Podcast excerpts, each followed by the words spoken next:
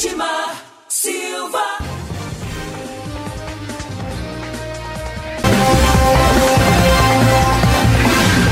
Olá para você, nós estamos começando mais um programa Hora da Notícia aqui pela Mais FM. Você ligado em 87.9 aqui na cidade de Anápolis, você também conectado através do fmmais.com.br, dos nossos aplicativos, do aplicativo Rádios.net, do aplicativo TuneIn. Você ouve também na web rádio Mais Gospel, né? Você acessa Mais Gospel no aplicativo ou também no nosso site, o fmmais.com.br.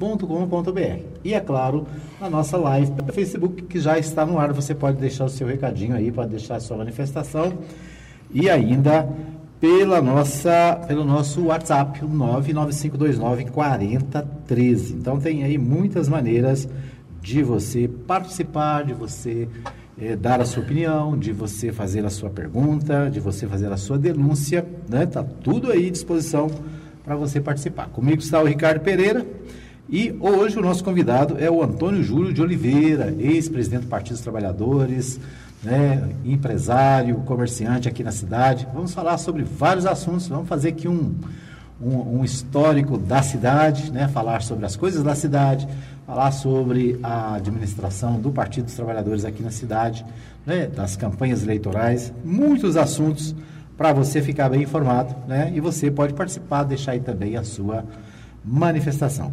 Comigo está o Ricardo Pereira, nós vamos começando, como sempre, todos os dias, falando do futebol. Tem alguma novidade aí no futebol, ô, Ricardo? Bom dia. Bom dia, Edmar. Bom dia, Antônio Júlio. Bom dia, Dona Nalva também, está ali pertinho só vigiando a gente ali. Isso. ela é a diretora, presidente, ela que manda aqui, então ela fica vigiando ali. Já está Está tudo ok. Bom dia você ouvinte, né? Uma boa terça-feira, segunda-feira veio e ela chegou, e ele chegou também, né? O sol apareceu ontem, depois de muita chuva no final de semana. Tá, apareceu para nós, né? Porque em São Paulo. São Paulo tá chuva, mas é. graças a Deus um solzinho abençoado ontem, uma boa semana para você, né? Que seja uma semana iluminada como o sol é.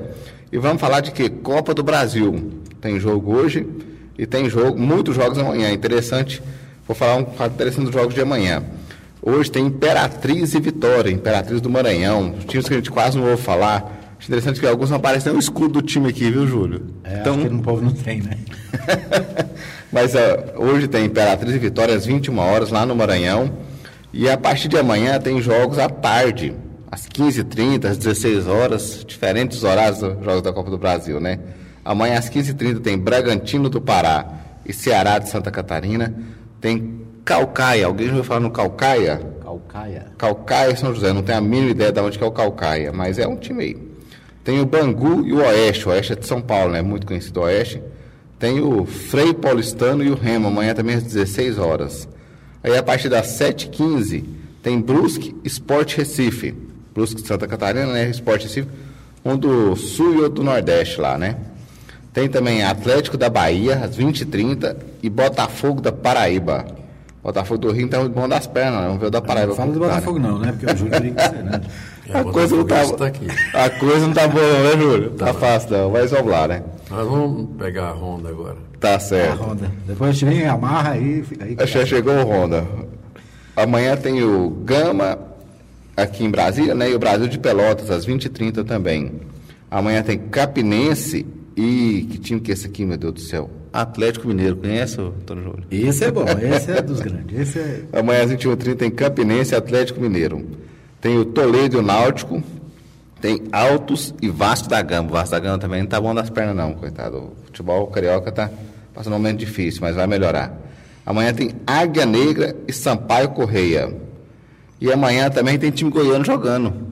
Amanhã tem Galvez e Vila Nova. Galvez. Galvez, né? O Vila Nova se empatar lá já tá. E amanhã quem tem pedreiro é o Manaus. Manaus amanhã enfrenta o Coritiba às 22h30. A gente fala que lá geral os jogos são mais tarde, né? Por causa do fuso horário.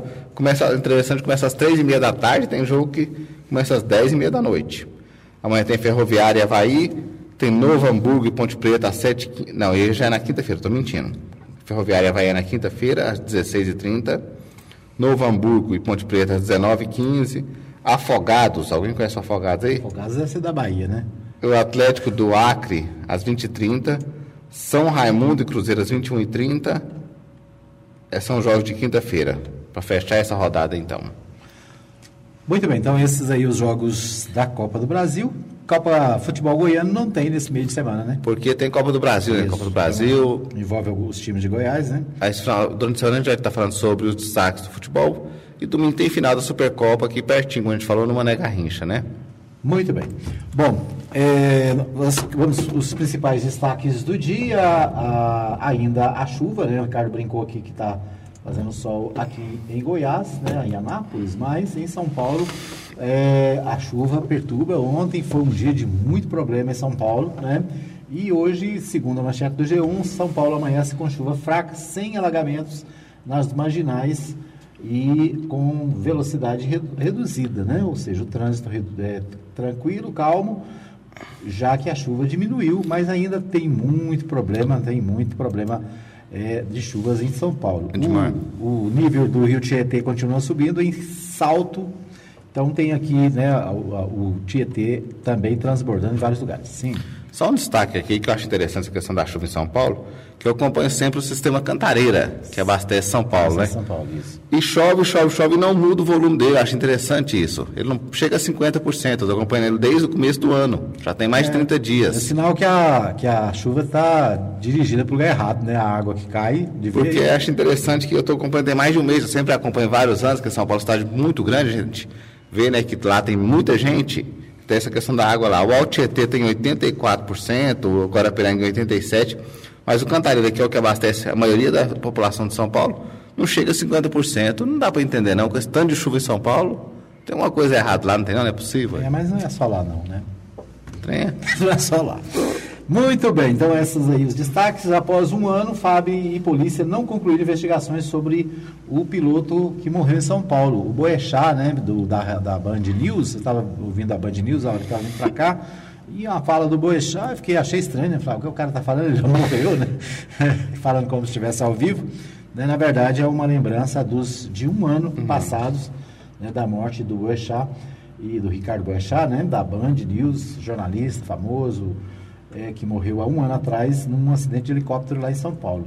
Após um ano, a polícia e nem a FAB sabem explicar o que aconteceu. É, o Portal UOL está dando uma, uma cutucada aqui no Guedes, né? Como na Previdência, Guedes abandona Congresso na reforma tributária. Então, uma crítica à atuação do Paulo Guedes, aquele que chamou o servidor público de parasita, né? E essa semana apanhou demais, porque né, fala as coisas sem pensar e aí tem que ouvir né, as, a, a- a reclamação do povo. É isso aí. Então, esses são os principais destaques de agora, de momento. Daqui a pouco a gente tem mais notícia com o Neto Reis e também com o Libório Santos. Mas hoje nós estamos recebendo aqui o Antônio Júlio de Oliveira, né? O Antônio Júlio de Oliveira, nosso amigo já de muitos anos, meu quase conterrâneo, né? Já que eu sou araugense e ele é bom despachense, é assim que fala? É bom paciência. Bom despachense, né? E é, o Antônio Júlio, então, está com a gente e ele, vamos conversar aqui sobre vários assuntos. Vamos começar pelo começo, né? Você veio, você é de Bom Despacho, Minas Gerais, veio para Anápolis como, Antônio Júlio? Bom dia. Bom dia, ouvintes da Mais FM, Ricardo, Edmar, grandes amigos. Eu vim parar aqui porque meu pai era um aventureiro. E meu avô juntaram todo mundo em cima de um caminhãozinho daqueles Ramoninha e pôs mantimento para trazer e tudo. E vamos tentar a vida em Goiás para comprar uma fazenda. Meu avô vendeu a de lá e veio. E aí nós chegamos aqui, caímos de paraquedas aqui em Anápolis, né? Mas não fomos direto para Anápolis. Isso foi em que ano? Foi em 1954. 54. Eu vim pequenininho de lá, nasci lá, mas eu sou napolino. Eu vim de lá, eu vim de lá, pequenininho. É, a Eu música. vim de lá, eu vim de lá, eu vim de lá pequenininho. Mas tranquilo. E viemos aí. Depois vieram a família toda. Meu avô já veio a primeira vez, meu pai. E depois vieram, são 12 irmãos do meu pai, com meu pai, e 11, minha mãe mais 10, 11. Vê que a família é um pouquinho grande, né? É, as famílias, né? E hoje estão 90% morando aqui em Anápolis, todos os familiares, filhos, netos e bisnetos e tudo mais. E quando, quando seus pais vieram, ele- eles foram para. Eles vieram com a ideia de comprar a fazenda, chegaram a comprar, chegaram a morar numa. Não, não foi meu pai, foi meu avô. Meu avô, né? Avô. Meu pai tinha recém-casado, tinha dois filhos e com dificuldade lá. E o que, que aconteceu? É, fomos parar numa cidade que chamada Castrinópolis, perto de Séries. É, olha a cidade, passou, era uma rua só, né, quando tinha que olhar a cidade. E de lá meu pai viu que não era o ideal e viemos para cá. Quando nós chegamos aqui, tudo modificado, diferente. Não tinha, nós fomos morar no canto do cemitério, num barracão cedido pelo Joaquim Correia Leal, que era o dono da, Da Fiat, da, né? Fiat, da, Leal. Alt, encostado no curral, dividindo com o muro do cemitério novo que estava lá. Que era o, é o São Miguel. É o São Miguel, Aham. que ele era na Praça Americana e passou para lá. E dali nós fomos tentar a vida, graças a Deus. Certo. Eu me lembro de você, né? Eu, co- ah, na- minha história não é muito diferente. A gente também veio de Minas, também lá da região de Bom Despacho, né? De Araújo. Araújo era, Encostadinho. era, era distrito de, de Distrito de Bom Despacho. Despacho, né? Quando eu, assim, eh, eu não sei quantos anos tem Araújo, mas deve ter, é um pouco mais do que eu. Deve ter uns 65, 70 no máximo. Né? Não sei, depois eu vou checar. Mas o fato é que é, a história é muito parecida. E muitos mineiros e paulistas vieram parar em Goiás nessa época, né? Quer dizer, houve uma corrida do, do, do Sudeste para o Centro-Oeste. E eu me lembro quando a, a gente veio, tinha. A gente assistia muito filme de cowboy, né? E tinha o povo americano que ia para o Oeste, né? Os americanos, a corrida do Oeste. E aqui no Brasil também teve essa corrida para o Oeste, né? A saída de muita gente que veio de Minas, São Paulo, para tentar a vida em Goiás. Mas eu me lembro de você, Júlio, é, há bastante, alguns anos atrás, é, como comerciante, né? Então, ali na, na Rui Barbosa, Na Rui Barbosa. Comecei Isso. na, eu comecei primeiro eh, ao lado do Correio, no prédio da Cúria Diocesana. Ah, tinha uma sim. livraria chamada Livraria Dom Bosco. É, eu me lembro da livraria, Então, mas eu lembro de você já na, na, Isso. na Rui Barbosa. Aí quando Dom, Dom Manuel Pestana chegou, não queria mais a livraria lá, porque ele queria colocar uma livraria e nós acertamos todo o estoque com material e eu abri a livraria São Francisco, na Rui Barbosa, entre o Banco Itaú e o Banco do Brasil ali. 23 anos fiquei ali. É, graças a Deus foi tudo bem. É, estávamos sempre abertos para as coisas de Deus. Certo. Outra, outra atividade sua é a atividade como corretor de imóveis, né? Como é que começou essa história do, de corretor de imóveis? É, eu comecei corretor de imóveis em 1979. Fiz 40 anos agora. Tanto que já comemoração, prêmio, corretor mais velho, isenção de taxa, essas coisas, mas eu continuo não como corretor.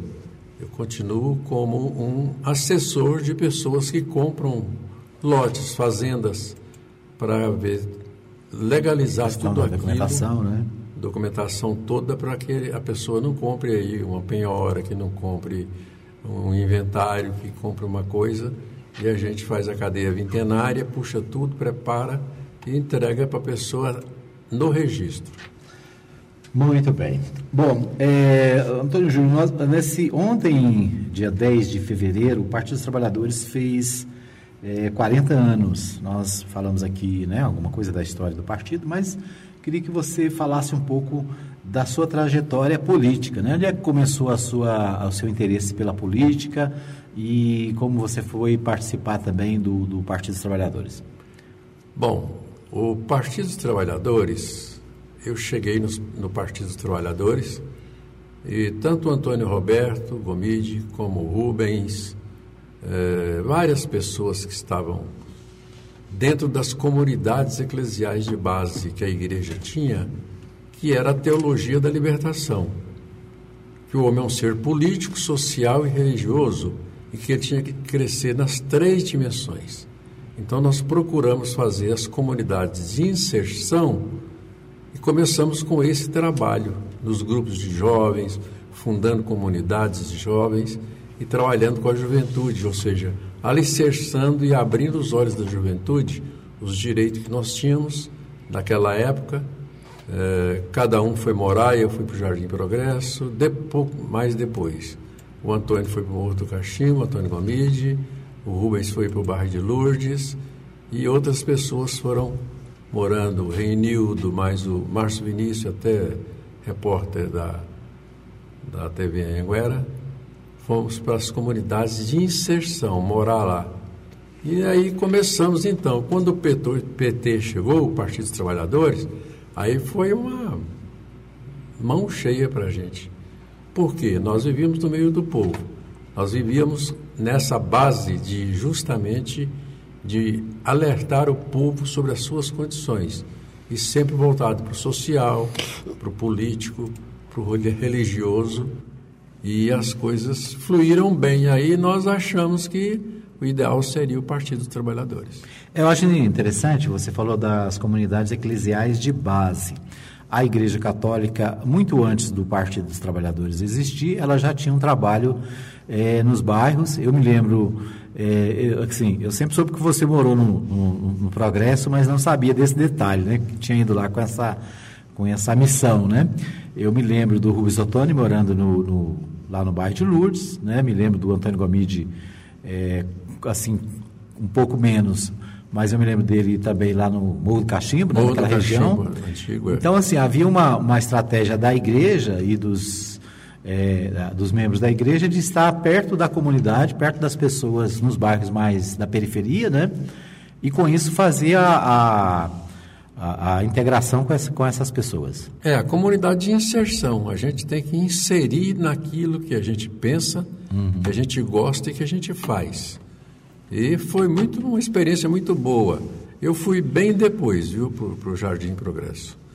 Uh, quem foi primeiro foi o Márcio Vinícius, o Reinildo, a Mariana, uhum. que moraram ali na São Joaquim, o Antônio mais em cima no Horto Cachimbo, Rubens e outras pessoas que espalhamos pela cidade que foram viver aquilo que a comunidade eclesial de base é, decidiram a respeito da teologia da libertação. Isso. A comunidade eclesial de base era, era assim uma coisa da igreja católica como um todo ou era só dos franciscanos? Era, tinha um grupo é, que tinha uma certa liderança nessa parte? Como é que era? Tinha. Tinha um grupo... É, a teologia da libertação surgiu por intermédio do, das, do início, Padre Zezinho com as suas músicas Leonardo Boff, Clodovis Boff, que era o irmão dele, e Leonardo Boff era o sacerdote, e nós começamos a suscitar, a partir de São Paulo, o um movimento,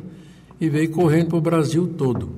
E toda a igreja que tinha essa ideia mais de abertura, começava então esse trabalho de fundar comunidades jovens. Aqui nós fundamos 18 aqui dentro de Anápolis. Uhum. A JAS, fundamos a comunidade Jusleia, que era a Juventude Unida de São Lourenço. O pessoal gostava de slogan, né? Uhum. A de Santo Antônio era a casa, a comunidade autêntica de Santo Antônio. É. Então as coisas foram desse, desse, dessa maneira, fomos criando comunidades e foi crescendo. Cojosma, Comunidade Jovens do Maracanã. Então, é, aquilo pegava. E o jovem estava sedento de alguma coisa, porque não tinha.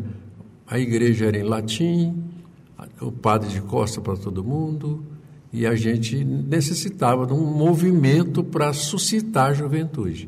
E foram momentos espetaculares e que despertou a juventude de Anápolis. E grande parte das lideranças que tem em Anápolis passou pelas comunidades eclesial de base e as comunidades de jovens, principalmente no tempo de Dom Epaminondas, que foi o primeiro bispo, que abriu a pastoral da sobriedade, a pastoral da juventude, a sobriedade veio depois. Sobriedade veio depois. Pastoral da juventude. E aí nós trouxemos de São Paulo, por intermédio do Padre Haroldo, a, um movimento chamado DLC, Treinamento de Liderança Cristã, onde se passava sexta-noite, sábado e domingo, com um trabalho com aquela juventude, despertando aquela juventude para voltar para suas comunidades e começar a viver realmente o evangelho pleno. político, social e religioso. Uhum. Muito bem, nós vamos para um pequeno intervalo, daqui a pouquinho a gente volta. Nós estamos conversando com o Antônio Júlio de Oliveira, ele que é líder da nossa, na nossa cidade, líder político, né, foi presidente do Partido dos Trabalhadores. Começamos aí falando das comunidades eclesiais de base. Daqui a pouquinho a gente volta e vamos continuar a nossa conversa para você ficar sabendo né, das coisas da história da nossa cidade e dos personagens da história. É, vamos para um pequeno intervalo e voltamos já já. Apoio Cultural. Chipset Format. Jundiaí. Vila Industrial. 99369 5036. Edmar Silva. Muito bem, estamos de volta, apresentando o programa Hora da Notícia. Hoje é 11 de fevereiro de 2020. Agradecendo a você que nos acompanha aqui no nosso programa, na nossa live, né? E você que também nos ouve nas, nos demais, é, das demais maneiras, né? Eu quero abraçar a Maria, a Maria Santos, ela, esses dias não, ela não está assistindo, né, não está acompanhando pelo Facebook, mas ela disse, olha, eu recebo no WhatsApp e ouço mais tarde. Né? Então, um abraço para Maria Santos, que está sempre ligada. Né? A, ontem falei com ela, ela disse, não, eu não tô, não tô ao vivo não, mas eu estou mais tarde ouvindo no WhatsApp, né? A, o, a gente manda o programa para o nosso grupo de notícias e um abraço então para Maria. Um abraço por Orlando Guerreiro, um abraço também para a irmã Sueli, irmã Sueli Barbosa, né, Wilton, aqui na Ferragista Bela Goiás, no bairro São João, sempre ligada, sempre acompanhando também o nosso programa.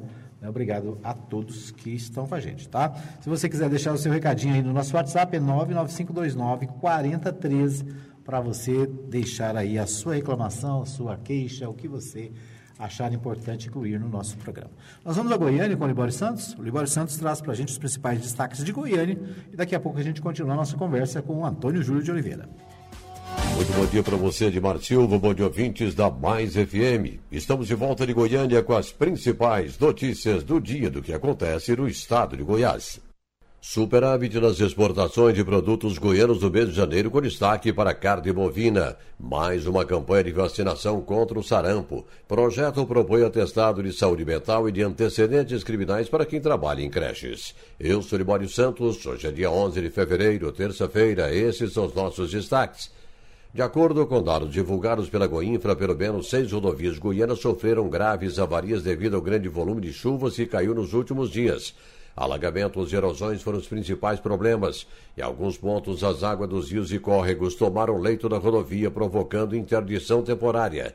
Os problemas mais graves estão na J060, que dá acesso a Iporá, e na J336, entre Crixás e Guarinos.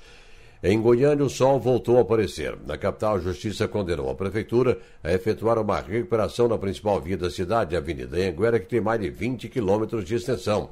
A Secretaria Estadual de Saúde promove até o dia 13 de março a campanha nacional de vacinação contra o sarampo. O dia de vacinação nacional será dia 15 de fevereiro.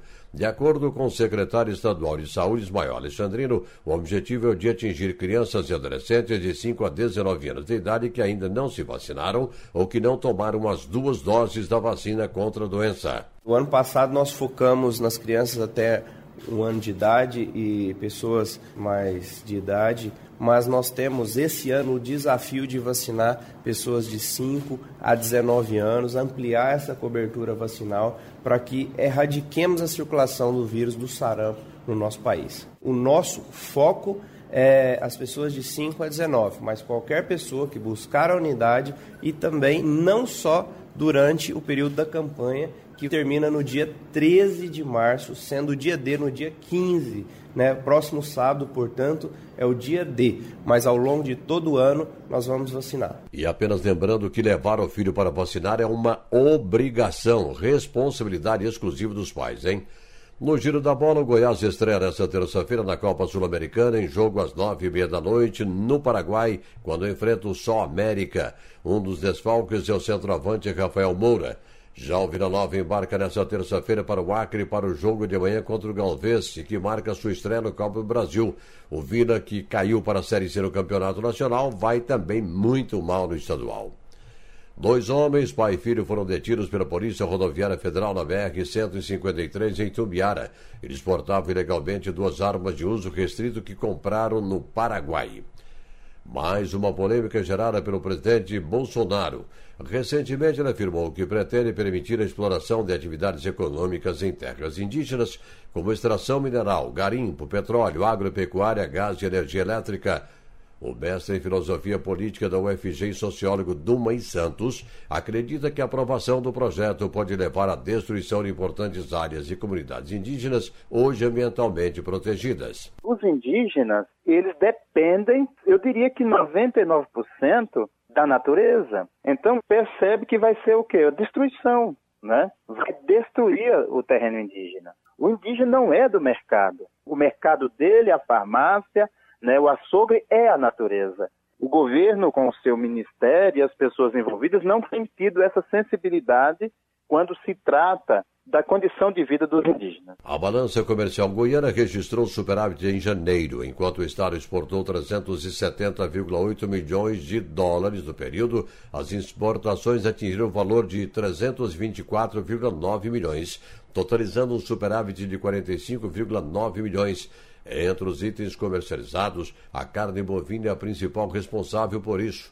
A China foi o principal destino dos produtos goianos, com um total de 103,7 milhões de dólares, consumindo principalmente carne bovina, ferroligas, complexo de soja, açúcar, entre outros.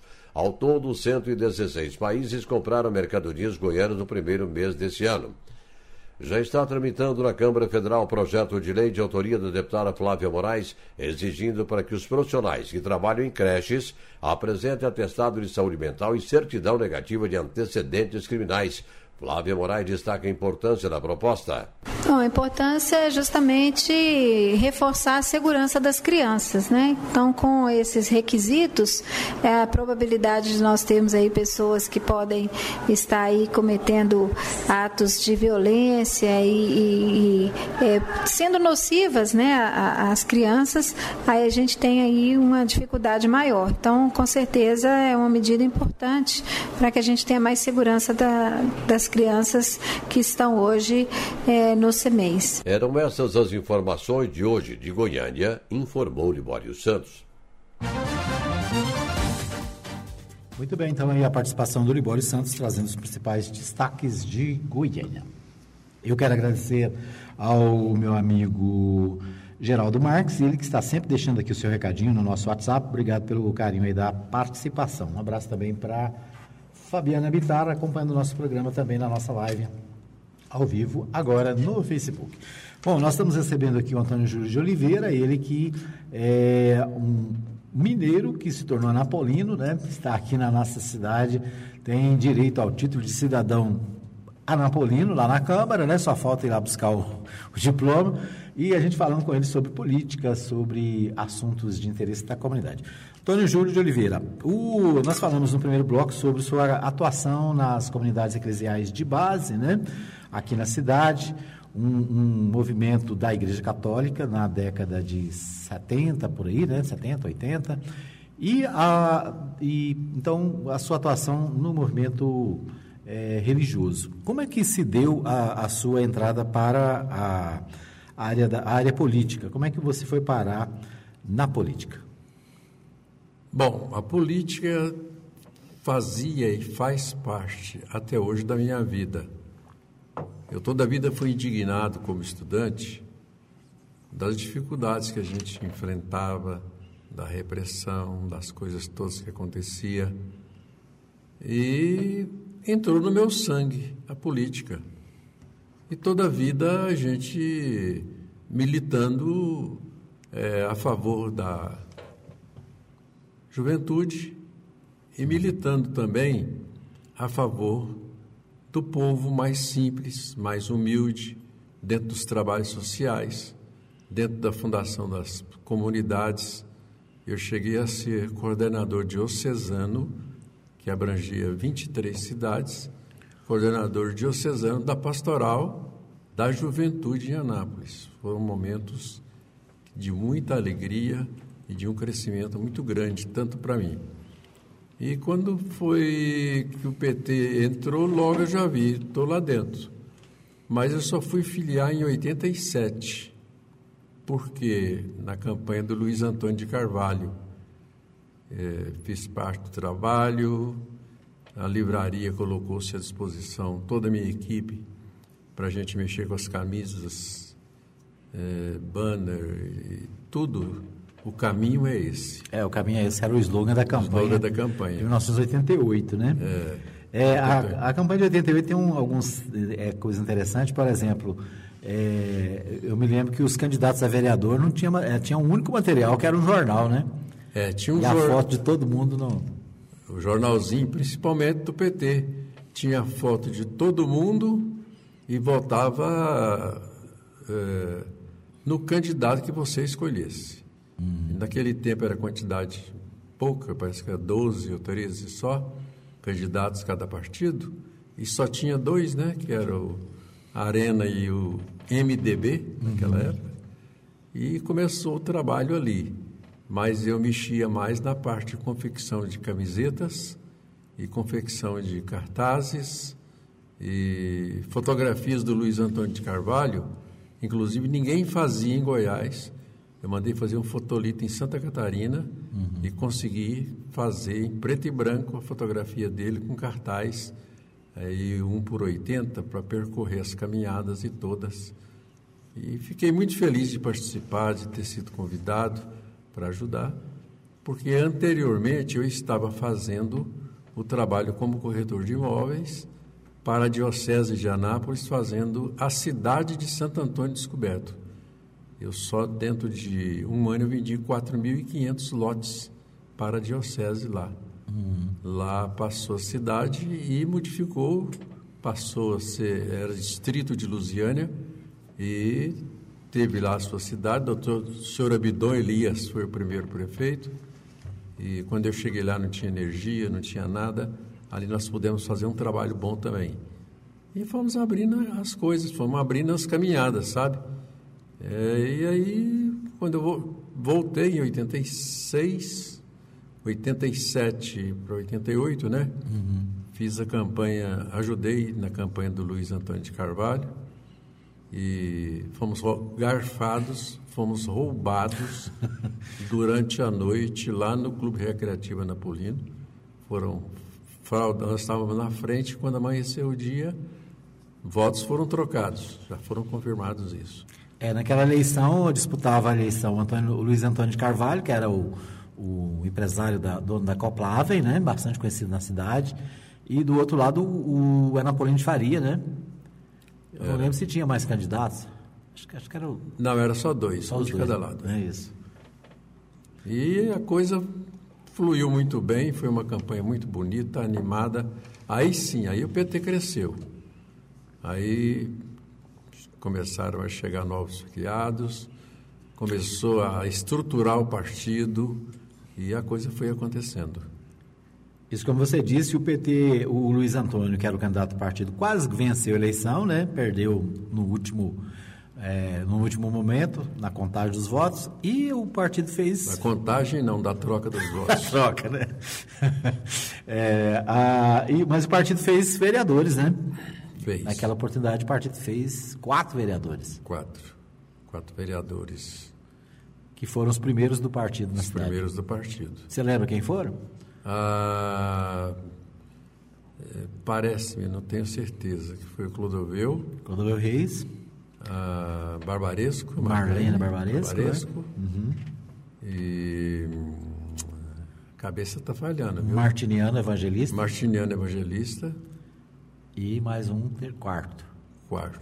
Não, não, não, não. É o sindicalista Jandir Jardim. Jandir Jardim. É, que depois, logo na primeira sessão, já saiu, né? Já saiu. tá certo. Né, então, 1988, a foi uma campanha muito interessante, né? teve uma, uma participação muito grande.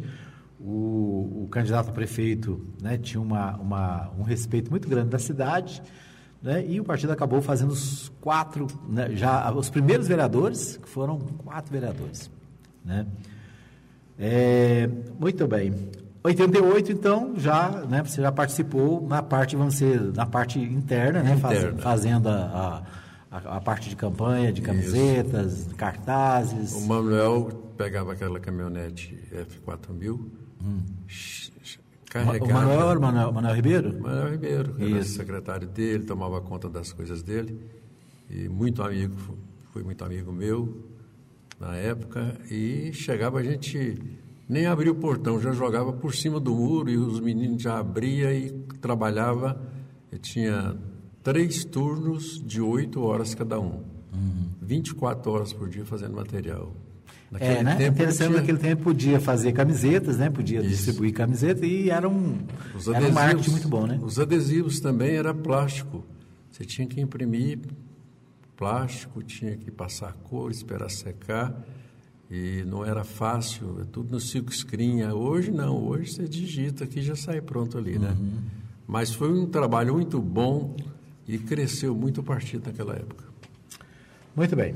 É, vamos para mais um pequeno intervalo? Vamos para mais um peque- pequeno intervalo. Já já a gente volta para falar, continuar a nossa conversa com o Antônio Júlio. Vamos falar das eleições mais recentes né, e da administração do partido aqui na cidade. Um abraço para o Laurindo Gomes. Laurindo Gomes está acompanhando nosso programa né, neste momento, deixando aqui o seu like aqui na, na nossa live. Então, a gente falando sobre é, o Partido dos Trabalhadores, sobre as campanhas eleitorais em Anápolis e a participação do Antônio Júlio, né, do presidente do partido aqui na cidade. A gente volta daqui a pouquinho com mais informações. Apoio Cultural. Agropires, tudo em rações, vacinas, medicamentos, artigos para pesca, terra e esterco para jardins e acessórios em geral. Teleentrega 991 34 32 18 e 3314 3411. Edmar Silva.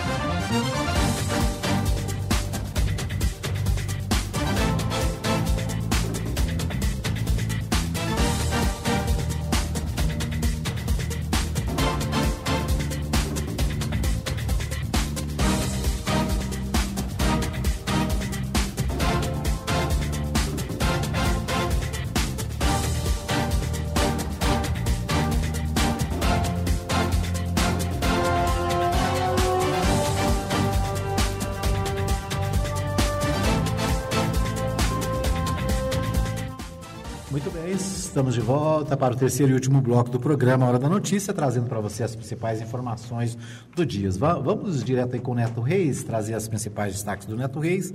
Logo depois a gente continua a nossa conversa aqui com o Antônio Júlio de Oliveira. Bom dia, Edmar Silva. Bom dia, ouvintes da Rádio Mais FM, do programa A Hora da Notícia.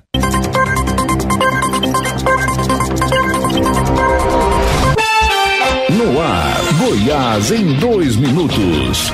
Olá, uma excelente terça-feira para você. Hoje, 11 de fevereiro, ano 2020. PM apreende maconha que seria comercializada durante carnaval em Caldas Novas.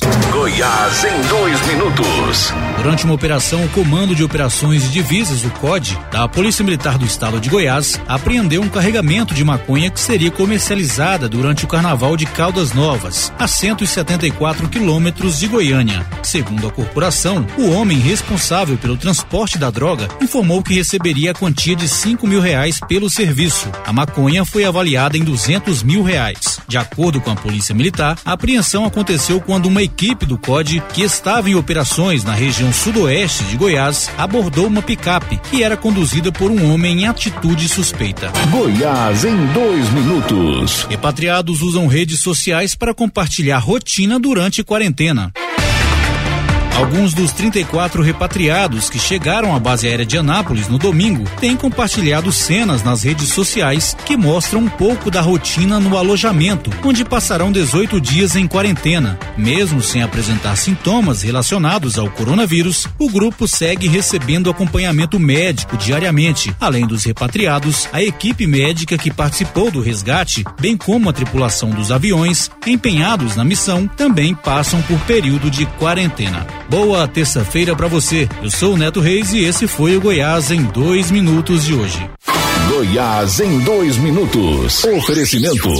Suprema Contabilidade. Assessoria contábil para prefeituras, câmaras municipais e institutos de previdências municipais. Fone 99472 3738. Suprema Contabilidade. É isso aí, então aí as notícias com Neto Reis, mais informações você acessa o portal netoreis.com.br né, e fica aí bem informado com as notícias, as informações do meu amigo Neto Reis. Bom, nós estamos aqui recebendo o nosso companheiro Antônio Júlio de Oliveira, ele que é presidente, foi presidente do Partido dos Trabalhadores aqui na cidade, né? E a gente recordando aqui algumas histórias das campanhas, né? As histórias também da nossa cidade. Antônio Júlio, nós falamos aí sobre né, todo o início, falamos da campanha de 88, né, que foi uma campanha que marcou muito o partido aqui na cidade, marcou a cidade de uma certa maneira. E depois, em 80, já na, na, agora em 2008, né, o partido participou de várias campanhas, sempre participou com candidatos a prefeito, vice-prefeito, vereadores. E desde 88 sempre tem vereador na Câmara, né? Sempre teve. E em 2008 nós tivemos um, um, um momento diferente que foi a participação do Antônio Gomide como candidato a prefeito. Você estava na campanha, você estava né, na, na, na, na campanha eleitoral, estava também no, no diretório do partido. O que, que você me fala da campanha de 2008? A campanha que marcou para você? A campanha de 2008 foi interessante. Nós começamos um trabalho, você era presidente e comandava tudo, mas eu como vice-presidente tive que assumir Isso, é verdade. que você foi ser assessor jurídico na Câmara do Antônio, não poderia assumir, o PT tem isso, graças a Deus que tem. O presidente de partido não pode ter cargo nenhum na política.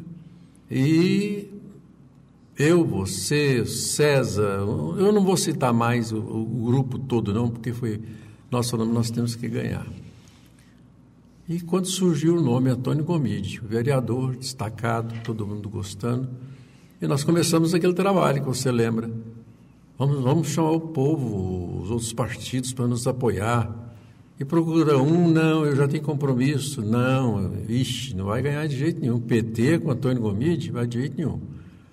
E conversamos com a Onaide Santilo, com a Demar, com o diretório. A Onaide falou claro, não, eu tenho muito mais voto que você e vou ser candidata. Se você quiser ser meu vice... É, lembrando que a Onaide, até aquele momento, seria vice do, seria. do Rubens Ottoni, né? É, seria visto se o Rubens, Antônio, se fosse o Rubens. Uhum. Quando o Antônio fizemos a opção para modificar as coisas, para dar um novo ânimo, um espírito jovem, aí entrou o Gomide. E na reunião ela falou, não, eu era vice se fosse do Rubens Antônio. Agora com você, Antônio, você não tem tanto voto quanto eu tenho. Se você quiser ser vice meu, e a partir daquele momento nós cortamos as relações com o PMDB. Ficou para lá, nós ficamos para cá e no final deu o que deu. Mas começamos com muita dificuldade. A Marisa Espíndola também foi procurada. Vai, todos os partidos. Resultado, o pessoal pergunta, mas por que, que o PT saiu de sangue puro? Porque ninguém quis vir conosco, que estava com 3%. Uhum. Contra um, os malas velhas, eu falo malas velhas, sim, já velho na política, Frei Valdair, de Santilo e, e muita, muitas outros, nós começamos, então, temos que sair de sangue puro. E começamos com 3% e a dificuldade foi, foi muito. Mas começamos assim.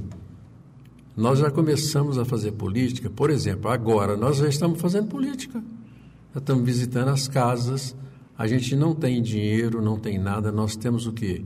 Nós temos o povo, que a gente vai de porta em porta, combina e mostra a proposta nossa. E foi o que fizemos. Todo o diretório, todos os filiados, Antônio Gomide, Rubens Ottoni, você, o baluarte, eh, orientando tudo, eh, administrando, você era o presidente na época, e a gente entrou na coordenação da campanha junto com César, e eu lembro muito bem que, inclusive, começamos a campanha sem credibilidade, sem dinheiro, sem ninguém querendo patrocinar nada, mas nós tínhamos o povo, porque nós já estávamos de porta em porta. E aí a primeira carreata nossa, vamos, convidamos na rádio e tudo, vamos fazer a primeira carreata. Aí, sabe quantos carros tinha na primeira carreata? Você sabe, mas o prezado... Eu sei porque você me contou essa semana, mas eu não sabia, não lembrava. Tínhamos 13 carros, uhum. número do PT. A maior carreata que era para ser. Tinha o Dadá com o seu Fordão que está até hoje aí. É o carro de som do carro Dadá. de som.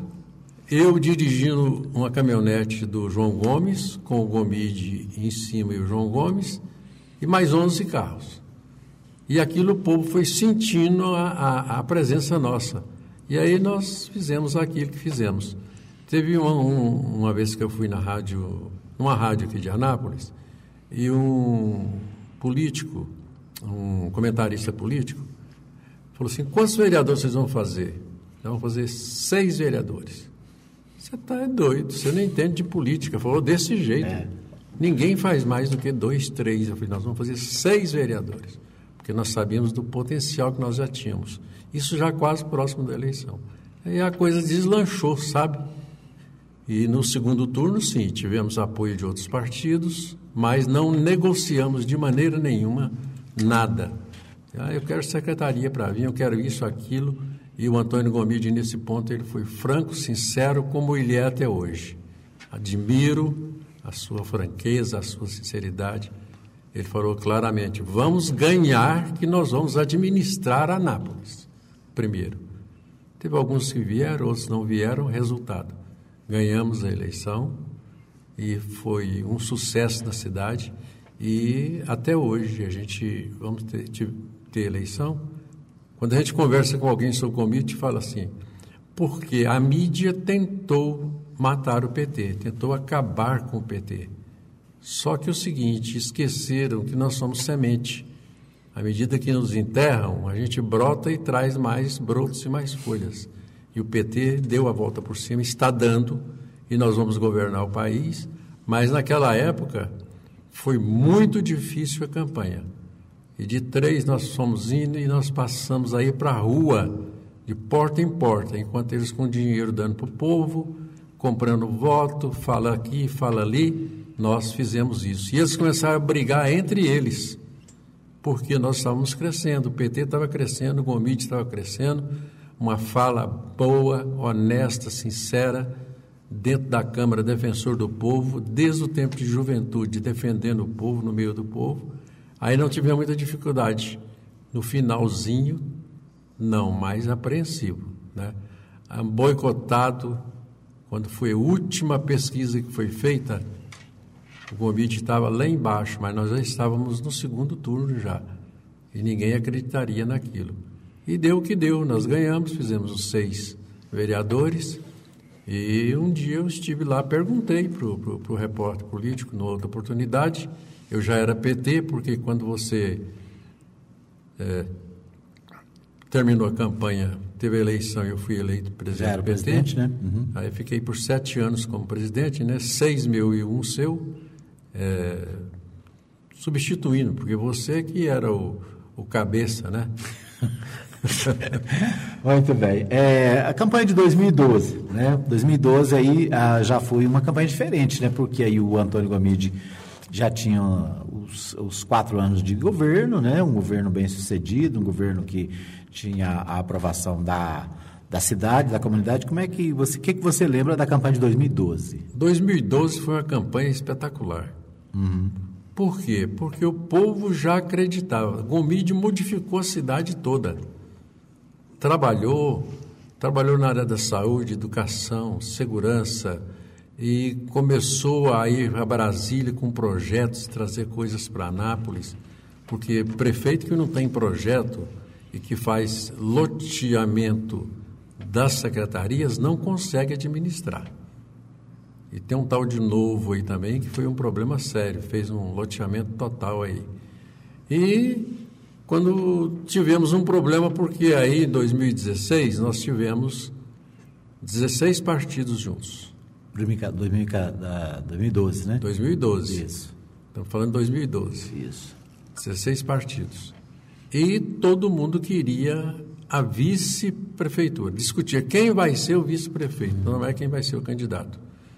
O candidato era Gomide, de consenso. E nós sempre falando, olha, não negociamos antes dos 16 entre o PT vai ser tirado um. Como que nós poderíamos dar, vamos dizer, para o PMDB? Chegou a haver até uma ameaça do PMDB num grupo que queria o seguinte: se for chapa pura, nós estamos fora, vamos lançar candidatura. E nós batemos pé firme. Pode lançar candidatura porque nós não podemos discutir isso agora. Aí entregamos é, é, de consenso com 15 partidos, só o PMDB que não, que fosse repetido aquilo que deu certo, do vice que tinha. E aí te, devo um favor muito grande. Eu conversei com todos os partidos, com o presidente, conversamos tudo, não prometemos nada. Todo mundo também, o Gomide falava, vai estar na administração conosco. E as coisas continuaram. E agradeço aqui, quero agradecer, que é, é do PMDB, mas mereceu o Air Ganzaroli. Foi o grande articulador para que o PMDB tirasse a sua candidatura e apoiasse o PMDB. E apoiasse o PT, né? Apoiasse o PT. Hum. E fizemos, quando houve a convenção para eles decidirem, é, vou contar um fato que o Gomide sabe, pessoal sabe, mas o outro pessoal não sabe. O Air Ganzaroli era o presidente, foi lá na Reni e me chamou como presidente do partido. E ele falou: Olha, se eu falar para você, para o Gomide vir, é porque nós não vamos lançar a candidatura. Estava toda a turma lá, a Fantinha, todo mundo que era contra, né? E então aí aconteceu que todo mundo votou para não ter candidato e apoiar o Gomide. Né? E foi um espetáculo. Aí liguei, não consegui falar com o Gomide na hora, falei com o João. O João ligou para ele. Quando o Gomide entrou na convenção, porque se não fosse apoiar, ele não iria. Foi uma aclamação total, total. Coisa incrível. E ali ele, inflamado, fez o discurso e prosseguiu e fez aquela bela administração que fez. Muito bem. Bom, nosso tempo está se esgotando aqui, mas eu queria que você falasse um pouco sobre, é, sobre futuro, né? Partido dos Trabalhadores foi é, teve à frente da prefeitura de Anápolis por duas vezes, né? Uma gestão que foi aprovada pela população. É, o Partido dos Trabalhadores é, esteve à frente do Brasil, né, como, com a presidência do presidente Lula por dois, dois, mandatos. A presidente Dilma teve um mandato e meio, né, já que ela não concluiu, ela foi caçada antes. Mas como é que você vê, né, hoje, ontem o partido completou 40 anos, como é que você vê é o futuro do Partido dos Trabalhadores. Tem muita gente que diz, não, o partido acabou, né? Cometeu muitos erros e tal, e acabou. Como é que você vê o futuro, né? Aqui em Anápolis e também no Brasil. Eu vejo o futuro para Anápolis com grandes possibilidades se a gente trabalhar realmente, porque a aceitação do Antônio Gomide, do Gomide, pela administração que ele fez, pela candidatura que ele teve como candidato a governador do estado, a visibilidade que deu e pela situação atual que está a administração municipal, o povo, a aclamação do povo, Gomide é o PT. E eu, como petista, falo, tentaram arrebentar com o PT, acabar com o PT, e o PT está ressurgindo da cinza e está subindo.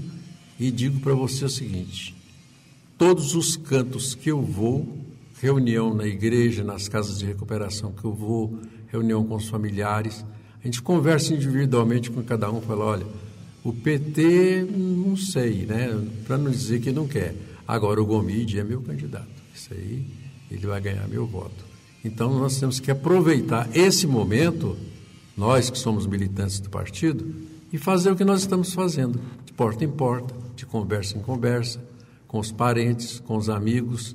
E digo para você, eu tenho grande esperança, grande expectativa, não vai ser fácil, porque eles não querem entregar de mão beijada, não querem, e vão jogar pesado aqui, vai correr muito dinheiro, como correu da última vez, o grupo, mas eles têm o dinheiro, têm a mídia toda comprada Mas nós temos, sabe quem? O povo do nosso lado. Aí é que importa. A mídia não dá. E Antônio Gomide vai ser o prefeito de Anápolis, pode ter certeza. E logo depois nós teremos também consolidar a realização da volta do partido.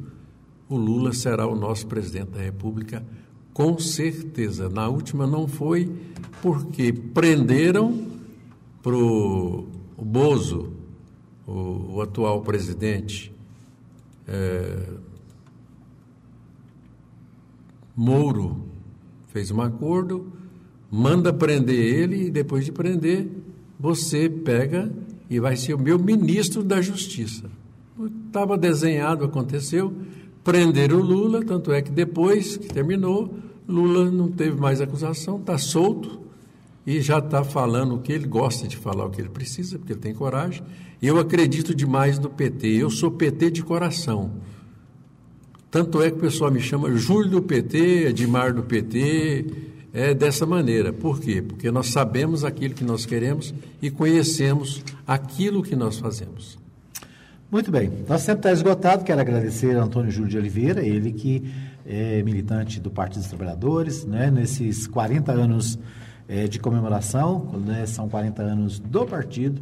A gente está trazendo aqui algumas pessoas, alguns personagens da história do PT na cidade, para falar sobre os eventos, o que aconteceu nos últimos anos né, e do legado do partido na cidade. Quero agradecer, Júlio, pela sua presença, obrigado por estar com a gente, né? relembrar aí esses momentos históricos, fatos é, da cidade, história da cidade, né? e, é claro, das expectativas para o futuro. Obrigado por participar com a gente né? e fica aqui sempre aberto espaço para você estar sempre com a gente, trazendo aí as, as memórias do, do, do partido e as memórias da política napolina. Não, eu que agradeço a oportunidade. Sempre que precisarem, qualquer coisa do PT, para falar do PT, eu falo de coração, falo das casas de recuperações que a gente, de recuperação que a gente tem participado. E eu gostaria só de fazer um questionamento para o povo da Mais FM, algumas coisas que me preocupam. O esgoto que está o pessoal de quarentena, para onde vai o esgoto?